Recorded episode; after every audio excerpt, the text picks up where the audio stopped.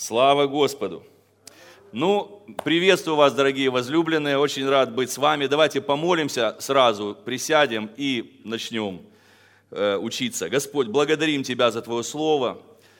Э, Твое Слово, оно полно жизни, полно света. Мы верим в это, мы знаем это. Твое Слово освобождает. Господь, пусть Твое Слово сегодня течет с силой, с откровением.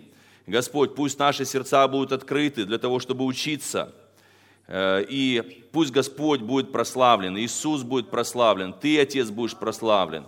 Во имя Иисуса Христа. Аминь. Присаживайтесь. Присаживайтесь. И сегодня я хотел бы поговорить об Иове. Иов. Аллилуйя. Вы рады? Кто из вас любит книгу Иов? Все, все обожают книгу Иов. Э, э, в Египте, где мы служим, э, где я преподаю в библейском колледже, один из предметов, который я преподаю, это библейское исцеление. Исцеление. Мы верим, что Бог исцеляет, Бог желает исцелять больных. Слава Богу, Христос понес наши немощи, понес болезни. И два самых главных возражения на божественное научение о божественном исцелении – это всегда жало во плоти апостола Павла и Иов. Всякий раз, когда я учу где-то или учу новую группу об исцелении, всегда возникают эти вопросы. А как же жало во плоти апостола Павла и как же Иов? Есть второстепенное возражение, там оставил Трофима в Мелите больным, и как же тот, как же этот, и Пафраз был при смерти и тому подобное. Но вот эти вот два самых главных возражения – и сегодня мы не будем говорить о жале во плоти. Когда-то, э, еще в начале, когда я начал приезжать сюда, мы говорили о жале во плоти. Сегодня мы поговорим об Иове. Попытаемся разрешить эту проблему Иова. И давайте мы прочитаем... А, прежде чем мы прочитаем, хотел бы сразу предупредить, братья и сестры.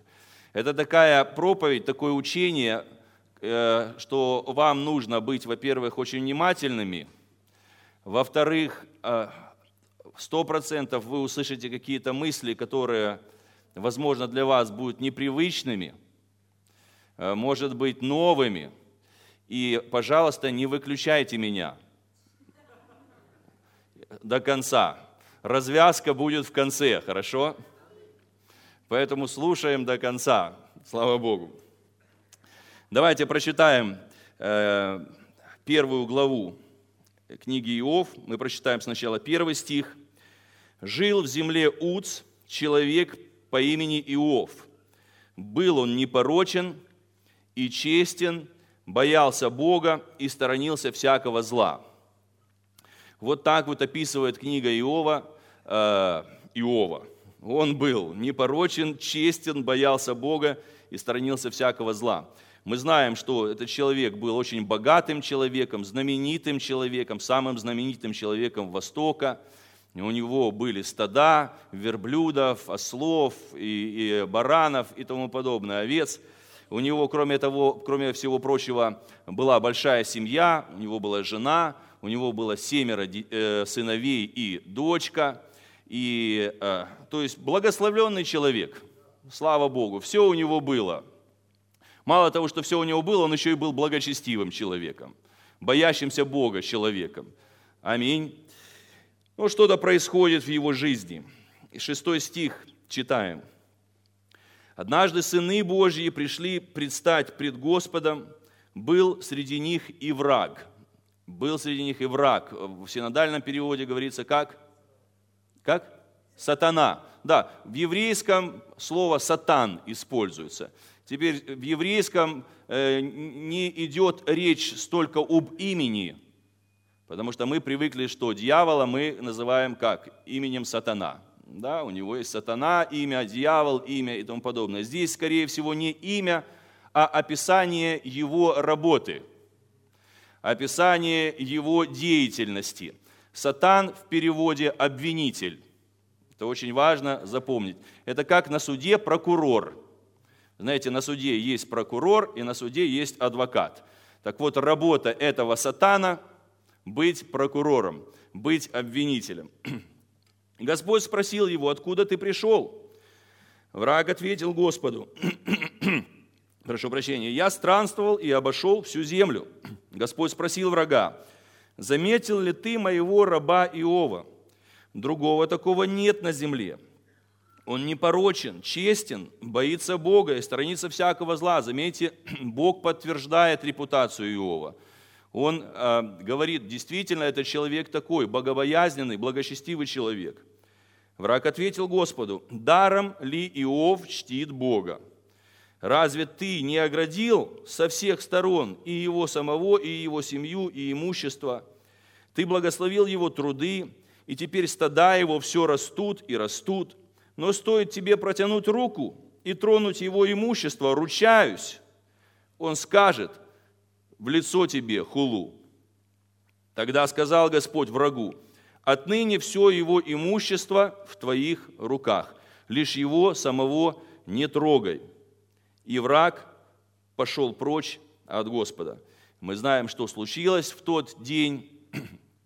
В тот день Иов теряет все. Он теряет свои стада, он теряет свое имущество, он теряет всю свою семью, кроме жены, всех своих детей в один день. Представьте себе масштаб катастрофы. Представьте себе какое-то горе. Представьте себе, у вас в один день все ваши дети погибают. Вот просто поставьте себя на место Иова. Знаете, не читайте эту историю как какой-то отвлеченный там рассказик древности, сказка такая. Нет, поставьте себя на место Иова. Вы самый богатый человек Востока, самый знаменитый человек Востока. В одно мгновение вы обанкротились, в один день, от, от каких-то обстоятельств, которые абсолютно не зависят от вас. То есть не вы виноваты. И в один день вы теряете всех своих детей – что делает Иов после того, когда все это происходит? Поднялся Иов, разобрал, разодрал себе на себе одежду, остриг волосы и пал ниц на землю. И сказал он, ногим я вышел из чрева матери, и ногим туда вернусь. Господь дал, Господь и взял, благословенно имя Господне. При всем этом Иов не согрешил и не упрекнул Бога. То есть он не начал обвинять Бога в этот момент, не начал упрекать Бога. Он, конечно же, опечален, разодрал одежды. Это, это на Востоке образ э, чрезвычайной печали, чрезвычайной скорби. Но Господа он не упрекает. Э, дьяволу показалось этого мало. Он решил дожать Иова. Знаете, он же пытается сделать так, чтобы Иов наконец-то похулил Бога. И в первом стихе второй главы «Вновь сыны Божьи пришли предстать пред Господом, и среди них был враг». Когда Ион предстал пред Господом, Господь спросил его, «Откуда ты пришел?» Враг ответил Господу, «Я странствовал, я обошел всю землю». Господь спросил врага, «Заметил ли ты моего раба Иова? Другого такого нет на земле. Он непорочен, честен, боится Бога и сторонится всякого зла. Он все еще тверд в своей непорочности» хотя ты и подстрекал меня погубить его безвинно. Это очень важная фраза. Подстрекал меня погубить его безвинно. Враг ответил Господу, кожа за кожу. Все, что есть у человека, отдаст он за свою жизнь. То есть, другими словами, ну, это еще не все, что можно сделать с Иовом. Знаете, у человека может быть все, но как только человек начинает болеть, он готов отдать все за то, чтобы перестать болеть. Да? Отдать все за то, чтобы выжить, за то, чтобы перестать болеть, за то, чтобы не мучиться. Но протяни твою руку, тронь его кости, его плоть. Ручаюсь, он скажет в лицо тебе хулу. Господь сказал врагу, отныне он в твоих руках, только жизнь ему сохрани. И враг пошел прочь от Господа, он поразил Иова болезненными нарывами с головы до пят. И тот, взяв черепок, чтобы скрести нарывы, сел на кучу пепла. Жена сказала Иову, ты все еще тверд в своей непорочности, похули Бога и умрешь. Ну, отмучишься уже. Он ответил ей, ты говоришь как безумная, неужели мы будем принимать от Бога только хорошее, а плохого не примем? И при всем этом не согрешил Иов в своих речах. Ну, опять-таки я вас ободряю поставить себя на место Иова. Потеряли все, потеряли детей, еще и заболели ужасной болезнью, кожной болезнью, от которых у вас нарывы, вы мучаетесь, вы гноитесь, вы стали, мало того, что больным, вы стали еще и нечистым, то есть вы стали изгоем общества и так далее. И самая большая проблема, что вы не знаете почему. Вы не знаете почему. Это то, что возникает в головах у всех страдающих людей. Какой вопрос возникает? Почему? За что мне такое? Почему со мной это происходит? Мы вчера в библейском центре Рема, мы говорили о природе человека, мы говорили о том, что частью образа Божьего в человеке является то, что он способен э, оценить красоту, например, да? он способен э, к, к тому, чтобы осознавать какие-то абстрактные понятия, красота, доброта, любовь и тому подобное. Еще одна, один элемент образа Божьего в нас – это то, что мы задаем вопрос по поводу страданий. Вы заметили, что животные, они не задаются вопросами, почему они страдают. Вся земля, она полна страданий. Животный мир полон страданий. Хищники и тому подобное, паразиты и так далее. Но животные не задаются вопросом, почему я страдаю. Вот зимой, зимой, вы выйдете на улицу, там птички летают – но вот если вы начнете подкармливать эти птички, вы э, сделаете, э, как это, кормушку для птичек. Помните, мы все в детском саду, в, в школе делали из э, молочных коробок, пакетов треугольных, вырезали и делали кормушки для синичек, для снегирей и так далее. И вот синички, эти снегири, они прилетают, они поняли, что уже тут кормушка появилась, что каждый день будет еда. Они каждый день прилетают, прилетают, есть еда, слава Богу. И потом в какой-то день вы забываете положить туда еду, синичка прилетает, еды нет. Синичка, знаете, она не задается вопросом, почему? У нее не наступает кризис веры. Что такое произошло? Что я такое синичка сделала? Что обеспечение не пришло? Нет, что делает синичка? Синичка его посмотрела, нету обеспечения. Она полетела дальше куда-то. Она не задается вопросом о страданиях. Животные не задаются вопросом о страданиях. У человека такая черта необычная, что когда с ним что-то происходит, он задается вопросом «почему?». Почему? И, и знаете, здесь Иов в этих первых главах, он ведет еще себя нормально – вот мы читаем о, о терпеливом Иове. Помните, Иаков вспоминает о терпеливом Иове. И здесь действительно Иов ведет себя как терпеливый человек. Он говорит, Господь взял, дал, Господь взял, да будет благословено имя Господа.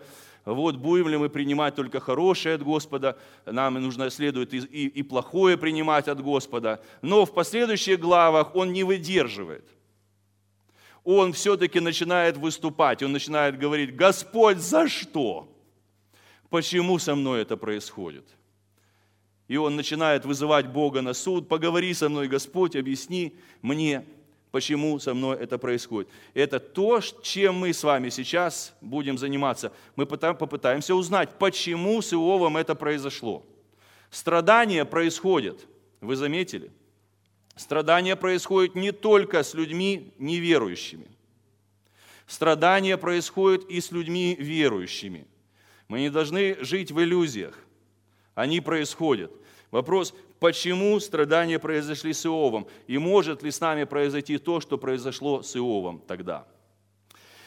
Люди пытаясь объяснить, почему, что-то, почему эти страдания, эта катастрофа произошла с Иовом, они дают причины. Я сейчас вам назову неправильные причины. Сперва назову неправильные причины, а потом дам вам правильную причину. Готовы? Самое популярное объяснение, почему с Иовом произошло то, что с ним произошло, это что? Страх. Это самое популярное объяснение. В Иове 3, 25 Иов говорит, Что меня ужасало, то со мной и случилось. Чего я страшился, то ко мне и пришло. То есть идея такая, что страх – это как вера со знаком минус. То есть что такое страх? Ты веришь во что-то отрицательное, что с тобой что-то отрицательное произойдет. Вот. И идея такая, что э, Иов, он находился в постоянном страхе, несмотря на то, что он был богобоязненным, человеком благочестивым, тем не менее он находился в страхе. И этот страх открыл дверь дьяволу, и вот почему с ним это все и произошло. Ну, э, конечно же, страх – это плохо, братья и сестры. Я сразу вам говорю, что страх – это плохо. Страх, э, не надо пускать в сердце страх. Действительно, страх – это вера со знаком минус. Это, это вера в отрицательное. Это вера в то, что дьявол сильнее Бога. Мы, конечно же, не хотим пускать страх в свое сердце. Но объясняет ли сама книга Иова проблемы Иова страхом? Э, ну вот мы читаем, сатана приходит в присутствие Бога. Он приходит в присутствие Бога, и Бог говорит, видел ли ты раба моего Иова? Нет такого человека на земле, он благочестивый, богобоязненный. И он говорит, э-э-э, погодите секундочку. А вы заметили, Бог, что Иов открыл мне двери страхом? И Бог говорит, о, прости, не, не заметил или заметил, понимаю, не могу теперь его защищать, он открыл двери страхом, поэтому можешь его иметь, можешь взять у него все, что ты только хочешь. Так там написано? Нет, не написано. А, а почему мы делаем такой вывод? Потому что у нас есть заготовленный ответ. Мы ответ извлекаем не из самого текста Писания, а мы привносим свой ответ в текст Писания. То есть у тебя должно быть заготовленное богословие о страхе, прежде чем ты сможешь получить из Писания такой ответ. Если у тебя нет этого заготовленного, готового богословия, ты не извлечешь этот ответ из книги Иова. Несмотря на то, что страх – это плохо, но книга Иова не дает ответ Э, на страдания Иова, что Иов действительно там боялся, в страхе и тому подобное был. Вы меня еще не выключили? Не выключайте, смотрите. Аллилуйя. Итак, я считаю, что это неверный ответ. Бояться плохо, тем не менее, Библия, сама книга Иова не дает такой ответ. Некоторые другие люди говорят, что причина, почему произошло это с Иовом, потому что его отношения с Богом строились на выгоде. На выгоде. То есть они строились на, на принципе «я тебе, ты мне». «Я тебе, ты мне». И они на вере или любви к Богу. Знаете, как люди некоторые приходят к Богу, чтобы что-то от Бога получить, и, и все. То есть им, им Бог сам не нужен, им что-то от Бога нужно – но суть обвинения как раз в этом-то и состояла. Заметьте, когда враг приходит к Богу, он как раз в этом и обвиняет Иова. И мы с вами все знаем, что это обвинение ложное. Это несправедливое обвинение. И смотрите, в древности было такое понимание о взаимоотношениях Бога и человека, э, взаимоотношения симбиоза. Знаете, что такое симбиоз? Это когда два растения там живут как бы за счет друг друга. Вот, там, э, к примеру, э, пчелки, они пьют нектар из э, этих каких цветочков, вот, из цветочков, и одновременно они разносят пыльцу, вернее, разносят вот пыльцу, разносят и опыляют эти же самые растения. И происходит такой симбиоз. Да? И вот некоторые в древности, многие цивилизации думали, что отношения Бога и человека, они вот как симбиоз такой. То есть мы даем что-то Богу, что мы даем Богу? Служение, поклонение. А Бог нам дает что? Он дает нам благословение. Вот такая взаимовыгода. И, и когда сатана пришел обвинять Иова, он так обвинял, в этом, обвинял еще и Бога. А, а, а он мало того, что Иоба обвинял, обвинял что он не, он, он не даром тебе поклоняется, он не даром тебе служит. Он служит тебе, потому что ты его защитил, потому что ты его благословил. Он еще и обвиняет Бога. ты его благословил и защитил, потому что он тебе поклоняется, потому что чтобы получить от него поклонение, чтобы получить от него служение и тому подобное. Понимаете, в чем, в чем суть обвинения? Он обвиняет не только Иова, он еще и обвиняет Бога. Он ставит под вопрос политику Бога. Поэтому этот, конечно же, ответ, который люди дают, он также неправильный. Мы знаем, что Иов устоял. Иов не служил Богу, потому что, знаете, рассматривал свои отношения с Богом как отношения симбиоза. Третий ответ, который часто дают, это самоправедность Иова. Знаете, многие думают, что Иов был похож на фарисея, что его отношения с Богом строились на делах. Он же постоянно заявляет о том, что он невиновный, я не грешил, вы заметили? Его друзья приходят и говорят, ну, то, что с тобой происходит, наверняка из-за того, что ты где-то согрешил. А Иов говорит, я не грешил, я не грешил. И многие думают, что он таким образом утверждает свою самоправедность. Но на самом деле совершенно не так. Мы читаем, например, Давид говорит о себе, о том, что он там непорочный, не грешил. Мы знаем, апостол Павел говорит, я за собой не знаю ничего. Значит ли это, что апостол Павел утверждал свою самоправедность? Нет. Знаете, когда пришли друзья к Иову и начали обвинять Иова, каков был их, их менталитет? Менталитет был такой, что праведники, они получают что? Благословение, а нечестивые грешники что получают? Проклятие. Что посеешь, то и пожнешь. То есть у них было такое простое богословие, которое мы с вами очень часто имеем. У нас простое богословие. То есть богословие притчи и богословие псалмов. Как в притчах описывается жизнь праведника и жизнь грешника – все очень просто. Если ты праведник, долгота лет, у тебя сокровища, мудрость, здоровье, халилуя, победа. Если ты грешник, то что?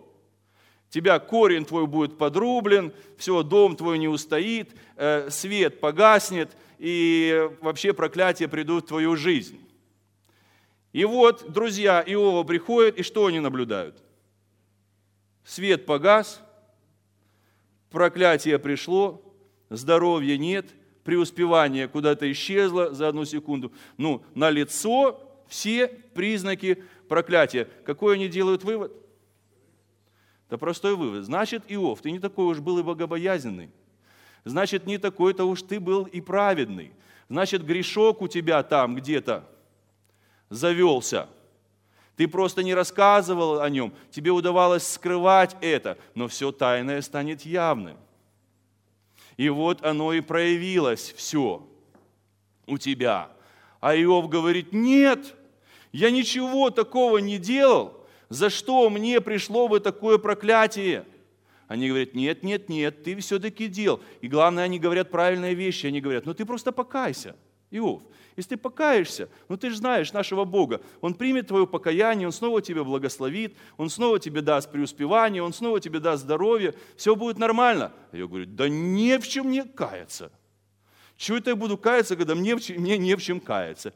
И знаете, если вы читаете книгу Иова, там вот несколько циклов этих диалогов, они начинаются очень мирно, его друзья, они сначала его ободряют, они его э, говорят, покайся, все будет нормально, Господь все тебе вернет, старится, и все будет хорошо. Вот, Иов говорит, нет, он настаивает на своей непорочности. Вот, страсти накаляются. Второй цикл диалогов, они уже так разгораются, распаляются в своих претензиях к Иову. И в конце концов эти друзья уже прямо его обвиняют. Ты грешник, ты там э, ущемлял бедных и тому подобное. Такие претензии жесткие выдвигают ему. И ты еще и Бога обвиняешь. А что делает Иов? Иов просто стоит в своей непорочности. Он настаивает на том, что то, что с ним происходит, не из-за него. С ним происходит не, не из-за, это все не из-за того, что он согрешил, не из-за того, что он сделал какое-то там коварное тайное преступление. Если он не согрешил, если он не виновен – И если богословие этих друзей правильное, то есть оно правильное на все сто процентов жизни, тогда кто несправедлив? Получается один несправедливый. Бог несправедливый. Почему ты со мной это сделал? Иов на протяжении всей книги вызывает Бога. Бог, приди, объясни мне, почему ты скрываешься. Выйди на суд. Тогда бы мы с тобой поговорили, решили бы этот вопрос, почему ты скрываешься. Поэтому обвинять Иова в самоправедности ни в коем случае нельзя. Иов не был самоправедным. Иов просто пытался понять, почему с ним это происходит. И вот это вот богословие о том, что праведники только преуспевают, нечестивые всегда не преуспевают. Ну, братья и сестры, нам нужно быть реалистичными. Эти вопросы задаются и в Экклесиасте. Экклесиаст говорит, видел я вот такое под солнцем, что праведники умирают, нечестивые, есть и такое в жизни, братья и сестры. Не выключайте меня. Погодите. Следующая причина, которую дают люди. Люди дают, говорят, что э, ну, Иов был язычником. Знаете, что Иов был язычником? Он не был евреем. И так как Иов был язычником, его вера не была основана на откровении Слова Божьего, и раз его э, э, вера не была основана на откровении Слова Божьего, его вера была слабой или его вера была неправильной какой-то и так далее. Ну, опять-таки, Писание, само Писание, сама, сама книга Иова ничего по поводу этого не говорит. Итак, почему же с Иовом произошло то, что с ним произошло? Ну, давайте посмотрим, что здесь происходит. Во-первых, мы читаем о каких-то сынах Божьих, которые приходят к Богу, вновь сыны Божьи пришли предстать пред Господом, и среди них пришел сатана. Что это за сыны Божьи и каким образом сатана мог туда попасть? Вы когда-нибудь задавались таким вопросом? Как сатана мог туда пробраться? Ну давайте поговорим сначала о том, что это за сыновья Божьи. Э, в Псалме 28, с 1 по 2 стих говорится так. «Величайте Господа Божьи сыны, величайте Господню славу и мощь, величайте славу Господнего имени, падите низ пред Ним во славе Его святой». Псалом 81.1. «Встал на Божьем совете Господь, и богам произнес приговор» в древности и в книгах Ветхого Завета очень часто Господь изображается в виде царя, который восседает на престоле, и вокруг этого царя есть свита. Знаете, у всех древних царей была свита, и вот здесь как раз рисуется точно такой же образ. Господь, как царь, сидит на своем престоле, в своем тронном зале, и его окружает свита. И эта свита ангельские существа, которых называют Божьими сынами.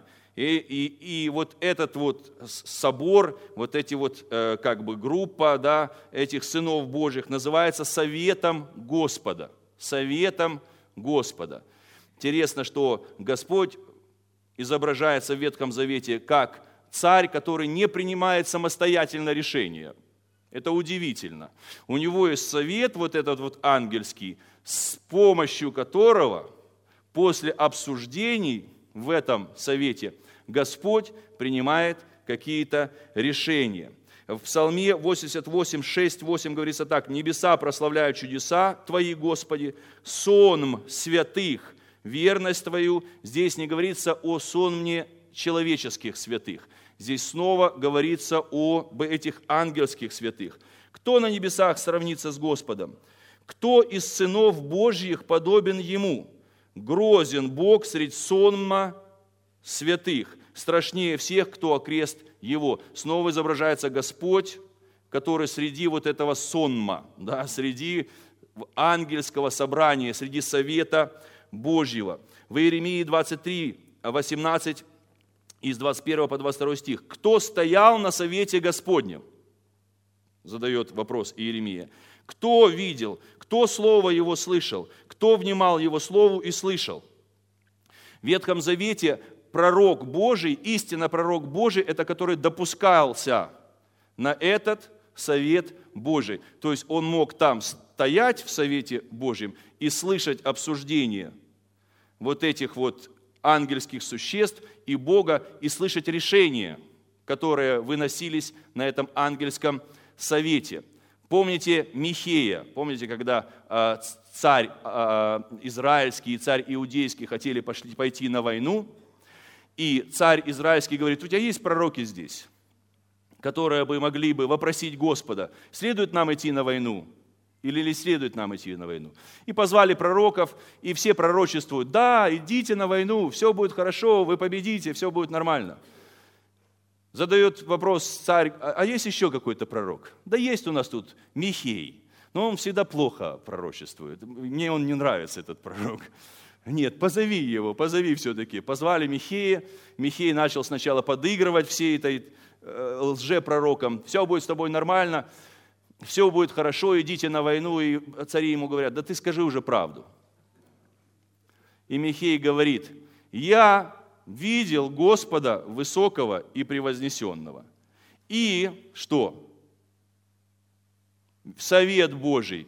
И его, как там говорится, ангельское собрание вокруг него, воинство Божье вокруг него. И Господь спрашивает, а кто сделает так, чтобы Ахава убили? И один агнец, а, вернее, один, одни ангелы предлагали так, другие иначе, происходит обсуждение там. И один ангел говорит, «А, я буду лживым духом в устах пророков, и Ахав поверит им – пойдет на войну, и его убьют. Я сейчас не буду обсуж... Э, э, объяснять вам это место подробно. Я просто хочу, чтобы вы увидели, что Господь имеет совет. В этот совет, на этом совете происходит обсуждение определенное. Очевидно, очевидно, согласно вот этого места Писания в Иове, Здесь изображается снова-таки вот этот совет. И очевидно, сатана имел доступ на этот совет. В роли кого? В роли обвинителя, в роли, в роли прокурора. Он имел право, очевидно, право, которое дал ему Господь, и он входил туда и мог, имел право что делать? Обвинять. Обвинять о реальных преступлениях или о гипотетических преступлениях, как в случае с Иовом. Если вы читаете Ветхий Завет, вы снова и снова и снова видите ту же самую картину. Вот давайте, давайте откроем Захарию третью главу. Захария третья глава, с 1 по 4 стих. Здесь видение суда, происходит суд. И, и кто у нас судья? Господь у нас судья. Кто у нас прокурор? Сатана у нас прокурор. Хорошо, читаем. «Видение великого Иерея и сатаны. И показал он мне Иисуса, великого Иерея, это первосвященник, стоящего перед ангелом Господним, и сатану, стоящего по правую руку его, чтобы противодействовать ему». Вот представьте себе эту картину. Господь, здесь ангельский совет, вот этот вот, совет ангелов – Э, стоит с одной стороны Иерея, первосвященника, стоит ангел Господень, впоследствии мы узнаем его имя, кто это такой, это архангел Михаил. И здесь стоит кто? Сатана, чтобы, сделать, делать что? Чтобы противодействовать, чтобы обвинять. То есть это образ суда, который происходит. Э, ангел защищает, ангел – это адвокат – сатана обвинитель, сатана прокурор. И сказал Господь сатане, Господь да запретит тебе, сатана, да запретит тебя Господь, избравший Иерусалим. Не головня ли он исторгнутая из огня? Иисус же одет был в запятнанные одежды, пред ним так, стоявшим пред ним так, и, и, и ангел говорит, снимите с него запятнанные одежды, а ему самому сказал, смотри, я снял с тебя вину твою и облекаю тебя в одежды торжественные, и облекаю тебя в одежды торжественные. И смотрите, этот иерей Иисус стоит пред лицом судьи. Одежды его запачканные. И вот это вот слово «запачканное» – это слово, которое, с одной стороны, обозначает человеческие экскременты, и с другой стороны, обозначает рвоту. Вот представьте себе красота. Одежды запачканные. Это, конечно же, прообраз вины, прообраз греха. И, конечно же, этот первосвященник представляет не себя самого, он представляет весь Израиль, весь Израиль в этих запачканных одеждах.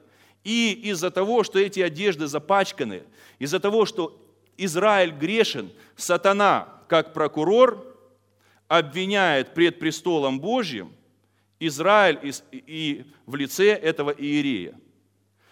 Михаил Архангел противостоит сатане. Мы не знаем весь процесс этот юридический, этих вот дебатов, которые там происходили пред лицом Божьим. Мы знаем окончание, что в конце концов ангел говорит, да запретит тебе Господь. Вот, и в конце концов снимается вина с Иерея, на него одеваются новые одежды, торжественные одежды, тюрбан надеваются. И это все в контексте вот этого Божьего совета. Вы это увидели, вы представили себе это? Да? То же самое мы читаем в Новом Завете. В Новом Завете в Иуде, первой главе, 9 стих. Здесь написано так. «Даже архангел Михаил, споря о теле Моисея с дьяволом, не осмелился осудить его бранными словами и только сказал, пусть Господь тебя укорит, или да запретит тебя Господь. Те же самые слова, которые используются в книге Захарии. Да? Опять-таки та же самая картина. Есть сатана, есть архангел Михаил, сатана выступает в роли кого?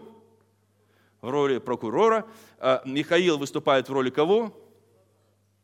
В роли защитника, адвоката. Это все происходит пред лицом Божьим, который кто? Судья. И тут спор по поводу тела Моисея. В Библии нет этой истории. Вы читали когда-нибудь эту историю о теле Моисея э, в Библии? Нет, ее в Библии нет, потому что. А, я вам скажу, как там все было. Э, это из апокрифической книги. А там было так, что Моисей, когда собрался умирать, он взобрался на гору, и Господь решил почтить его тем, что сам его похоронит. Он решил так почтить его с помощью архангела Михаила. И когда Моисей умирает, и архангел Михаил уже готов был похоронить тело Моисея, тут как тот дьявол. Он говорит, нет, нет, нет, погодите секундочку. Это тело принадлежит мне. Я это тело забираю. На каком основании ты его забираешь? А вы что, забыли, как он египтянина убил?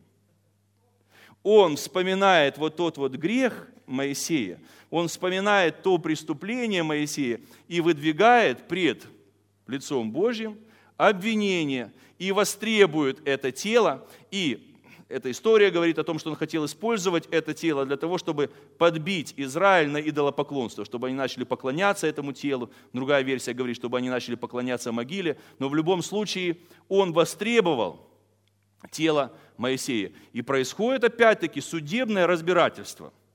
Э, выступает прокурор, выступает адвокат. Опять-таки мы не знаем всех подробностей. Мы знаем только то, что в конце концов теми же самыми словами, как мы читаем в Захарии, Михаил говорит, да запретит тебе Господь. Все, дело закрыто. Михаил победил. Тело Моисея было Э, похоронено. Иудеи, к примеру, когда они истолковывали историю о том, что произошло с Авраамом и с Исааком, когда Бог, Он э, испытывал Авраама. Помните, Бог испытывал Авраама. Отдай мне Исаака. То у иудеев есть такое толкование этой истории. Они говорят, что на самом деле что там произошло. На самом деле произошло что-то типа того, что произошло с Иовом что сатана пришел, опять-таки в роли адвоката, он пришел на этот совет Божий, и он говорит, Господь, а что за даром тебе Авраам служит? А ты попроси у него сынка, которого ты ему дал.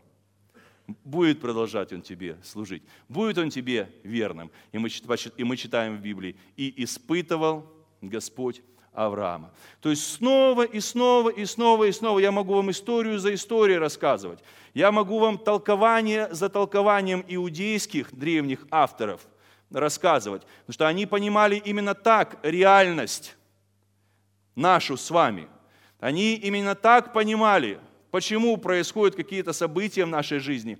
Из-за этого врага, который подстрекает Бога на то, чтобы происходили какие-то вещи. Почему он имел право подстрекать? Потому что человек является грешным. Аминь. Из-за того, что человек является грешным, из-за того, что человек совершает преступления, либо реально, либо гипотетические преступления, сатана имел право, имел доступ туда, чтобы обвинять человека перед Богом. И мы знаем, что Бог, Он святой Бог.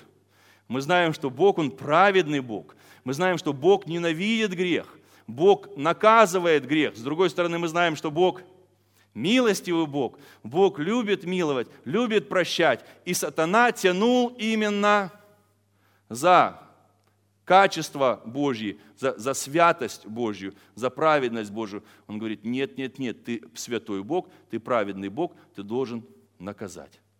Нет, ты святой Бог, ты праведный Бог, ты не можешь защищать. Он принадлежит мне.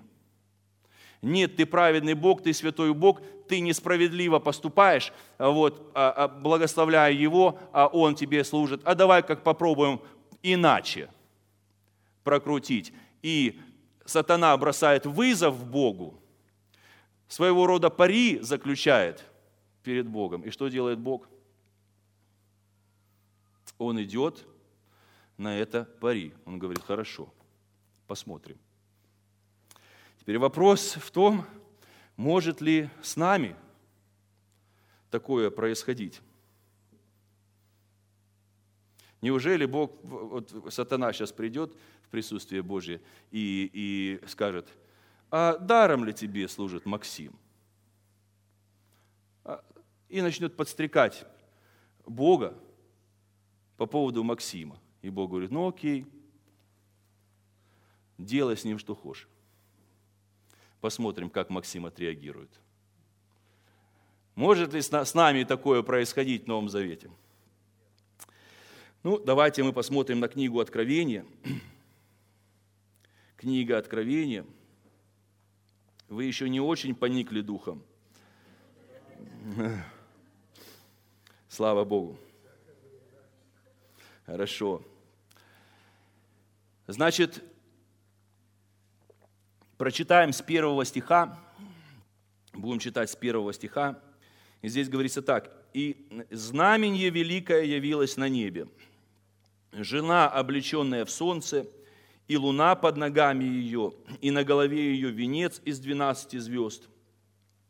И она имеет в чреве и кричит, страдая э, и мучаясь, чтобы родить. И явилось другое знамение на небе, и вот дракон, великий, огненно-красный, имеющий семь голов и десять рогов, и на головах его э, семь диадем. И хвост его увлекает треть звезд небесных, и он поверг их на землю, и дракон стал перед женою, которая надлежала родить, чтобы, когда она родит, пожрать ее младенца.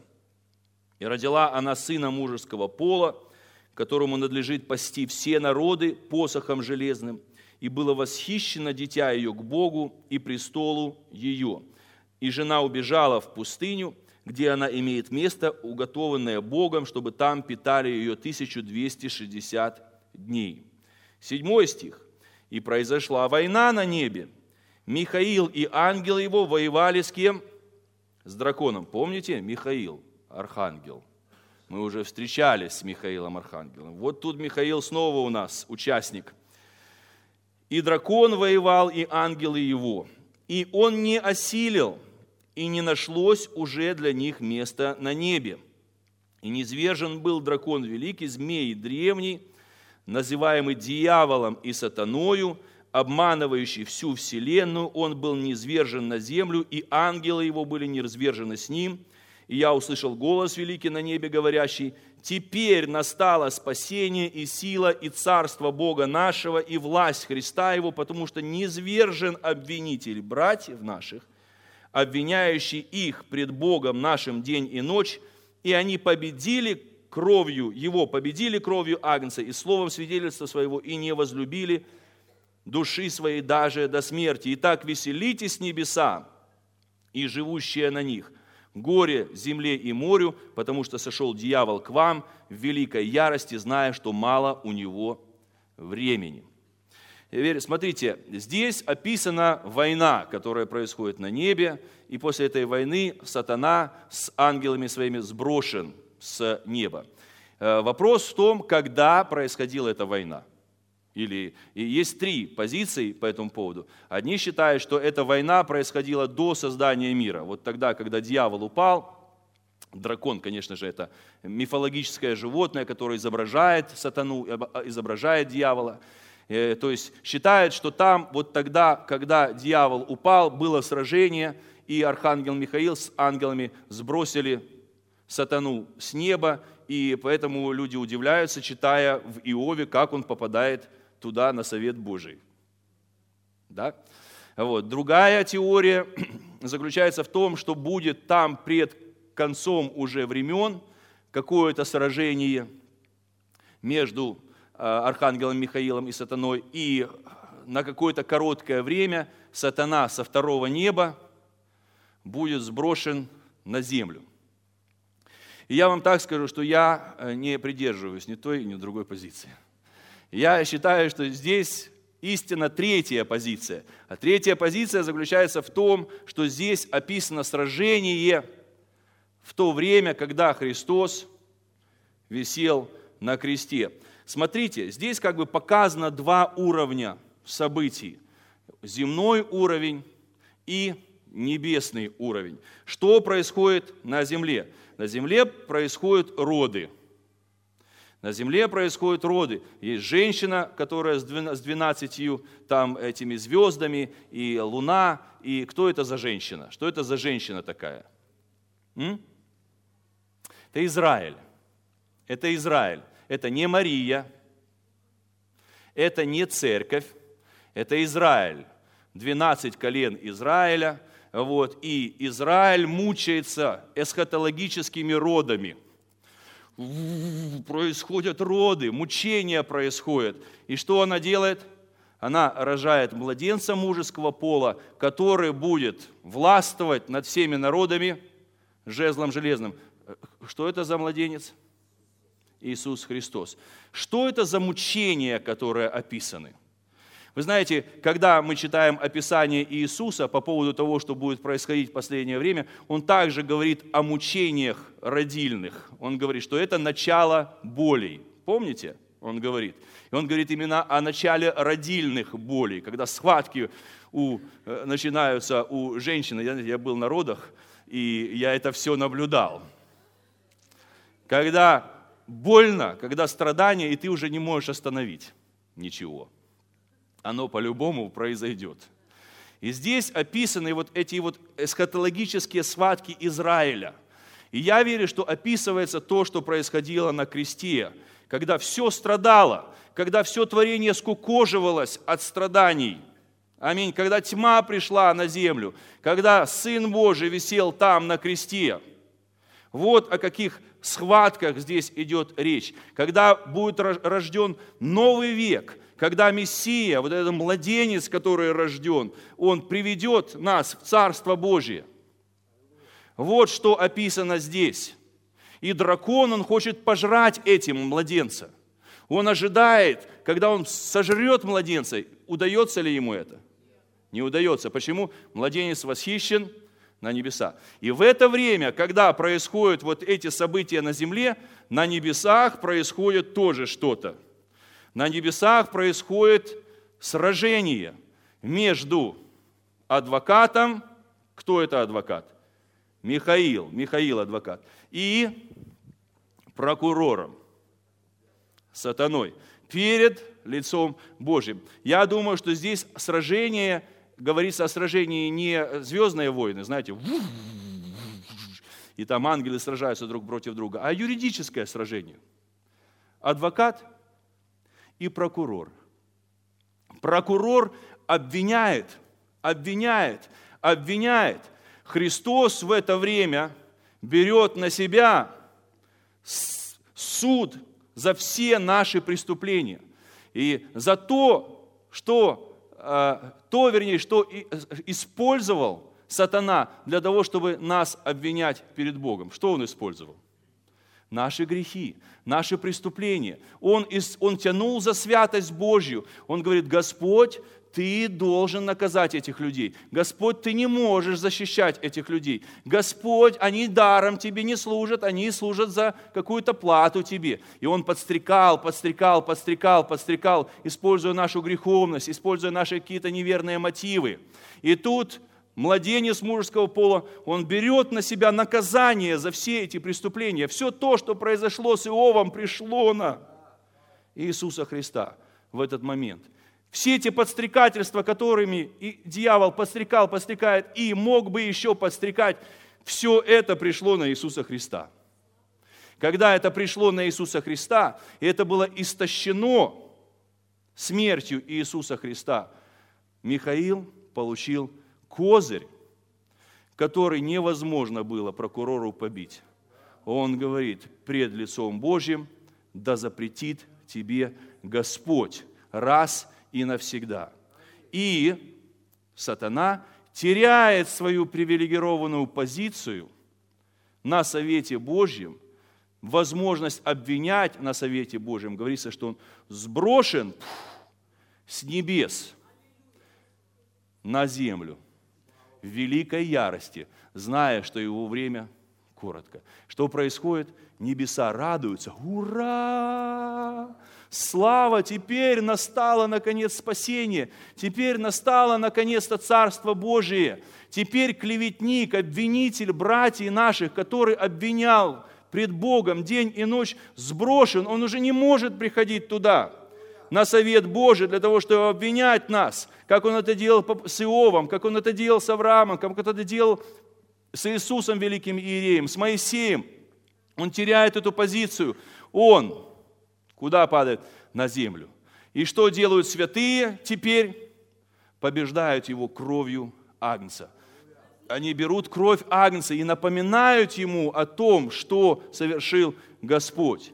Как говорится в Писании, что когда Иисус Христос висел на кресте, Он прибил рукописание, которое было против нас. И таким образом Он отобрал оружие, которым пользовался дьявол – против нас. Аминь. Когда Он взял на себя суд, который должен был излиться на нас, Он отобрал всякую возможность у дьявола обвинять нас перед Богом. Аминь. Слава Господу. И даже в книге Иова, даже в книге Иова, когда Господь является к Иову наконец-то, помните – Иов просит, Господь, явись, явись, ну расскажи мне, явись, явись, явись, покажи мне, почему ты такой несправедливый, покажись. И Господь в конце концов показывается. Аминь. Господь показывается, и Господь, во-первых, начинает ему говорить, где ты был, когда я все творил. Он показывает, что ты, Иов, можешь вообще ничего не понимать вообще не понимать, что с тобой происходит.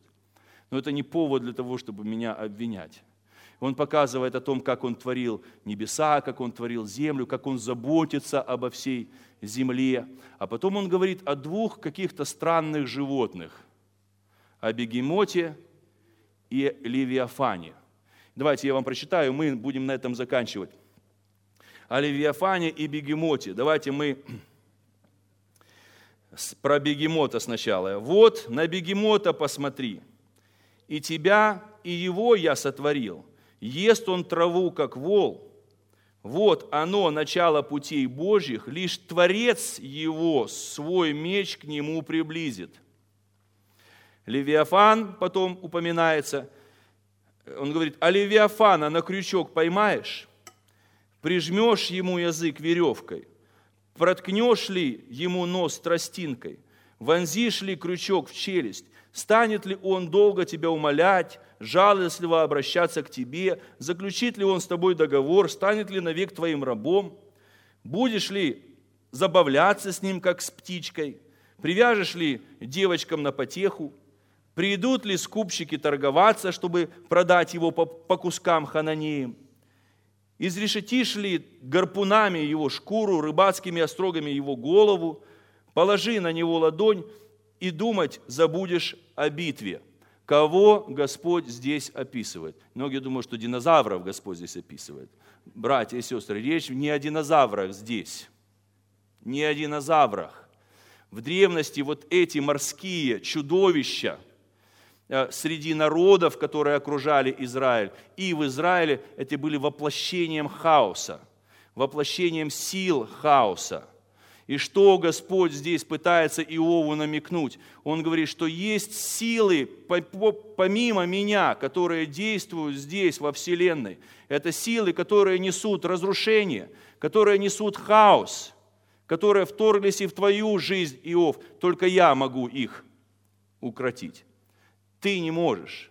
И нам дается обещание в Исаии. В тот день Господь мечом своим грозным, великим и крепким покарает Левиафана, ускользающего змея, Левиафана, извивающегося змея, убьет он морское чудовище – в Исаии 51.9 «Пробудись, пробудись, рука Господня, облачись в мощь, пробудись, как в прежние дни, как в древние времена. Разве не ты зарубила Рахав? Разве не ты пронзила змея? Разве не ты осушила море, осушила воды великой бездны? Не ты ли повергла морское дно э, превратила морское дно в дорогу, по которой прошли спасенные. Здесь образ исхода, конечно же. И исход здесь показывается как битва – Господь своим мечом змея протыкает, одерживает победу над ним. И слава Богу, дорогие мои возлюбленные, аминь, что эта победа раз и навсегда произошла. Аминь. Михаил победил, Иисус победил, дьявол сброшен с небес. Аминь. Он в великой ярости до сих пор. Он будет пытаться до сих пор тебя съесть. Он как рыкающий лев, который ходит вокруг. И вот тут-то как раз мы должны вспомнить, что он теперь не имеет права. Если в Ветхом Завете тогда он имел право приходить и обвинять, сейчас он не имеет права. Все, что он может сделать, запугать тебя. Вот тут как раз и играет. Страх пошел, да, что ты не должен поддаваться этому страху. И что делать? Побеждать его кровью Агнца. Напоминать ему о том, что произошло. Аминь. Слава Богу. Давайте встанем.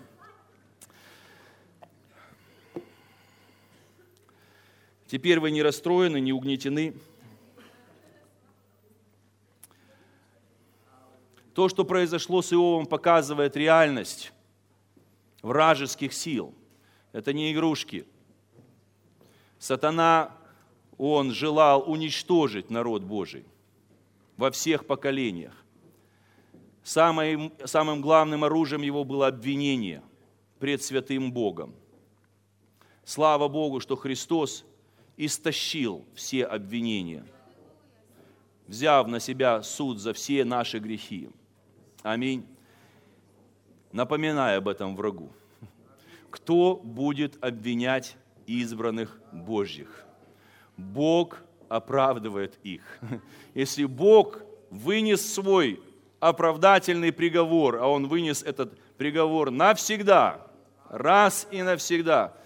Теперь уже никто не может обвинять тебя. Не позволяй обвинять тебя дьяволу. Дьявол не может обвинять тебя перед Богом. Все, что он может, это обвинять тебя перед самим собой, перед тобою. Что ты используешь? Кровь Агнца. Кровь Агнца. Спасибо тебе, царь наш. Мы благодарим Тебя за то, что ты избавил нас от таких ситуаций, которые произошли с Иовом. Господь, мы знаем, что страдания происходят. Мы знаем, что тяжелые обстоятельства приходят в нашей жизни. Сатана пытается нас разрушить, но мы знаем, что он не имеет права. Мы знаем, что мы во Христе. Мы знаем, что мы искуплены. Мы знаем, что Ты оправдал нас. Сатана лишился всех прав обвинять нас перед Тобой. Он лишился этого доступа на совет Божий. Теперь на совете Божьем есть только адвокат. Иисус Христос, наш ходатай. Есть кровь Агнца, которая свидетельствует за нас. Аллилуйя! Спасибо Тебе, Господь. Никаких обвинений, но только оправдание, только оправдание. Спасибо Тебе, Царь, спасибо Тебе, Царь. Это Твоя благодать и любовь. Воздаем Тебе всю славу за это. Аминь.